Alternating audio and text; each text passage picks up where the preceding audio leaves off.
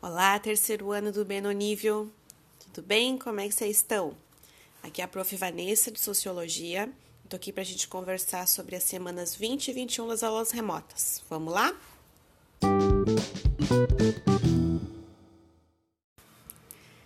Pois é, gente. Se passaram 10 semanas desde a nossa última aula em áudio e muita coisa aconteceu. A gente teve recesso, tivemos prova, finalização do primeiro trimestre, tivemos algumas aulas em vídeo, né? Em lives, formato live. Espero que vocês tenham gostado de, das tentativas que a gente fez, mas também vamos continuar com os áudios como uma forma de variar as metodologias, certo? Então, nessa quinzena, a ideia é trazer um texto para vocês com continuação do conteúdo. A gente vai terminar de trabalhar os contratualistas. A gente trabalhou antes o Thomas Hobbes, né, sua obra O Leviatã. Agora a gente vai falar sobre o Locke e o Rousseau também, junto com o Hobbes.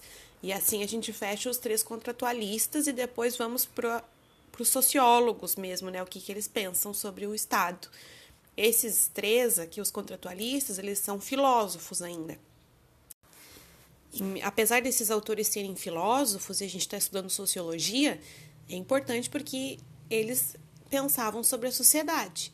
E antes da sociologia surgir, quem pensavam eram os filósofos mesmo, né? Então a gente vai ver sobre o pensamento deles, que baseou muito do que veio depois, e é super importante para o nosso estudo. Então vocês vão ter uma atividade, vocês sabem que a gente tem que ter alguma atividade para fazer a frequência de vocês, né? Ver o, como é que vocês estão indo. E a atividade dessa semana tem mais a ver com o texto mesmo, de vocês fazerem um resumo, um mapa mental. A ideia é que vocês façam uma leitura em casa, autônoma, e façam o seu resumo. Eu sei que não é a coisa mais interessante do mundo, mas depois que a gente começa e anota e começa a entender melhor, faz mais sentido. E eu preciso que vocês façam esse movimento. Para estudar ciências humanas, é isso, né? É texto é leitura, às vezes ouvir, às vezes falar, mas muita leitura também, certo? Então tá, povo, esse era o meu recado. Qualquer coisa, estou por aqui, só me mandar e-mail ou via sala de aula virtual.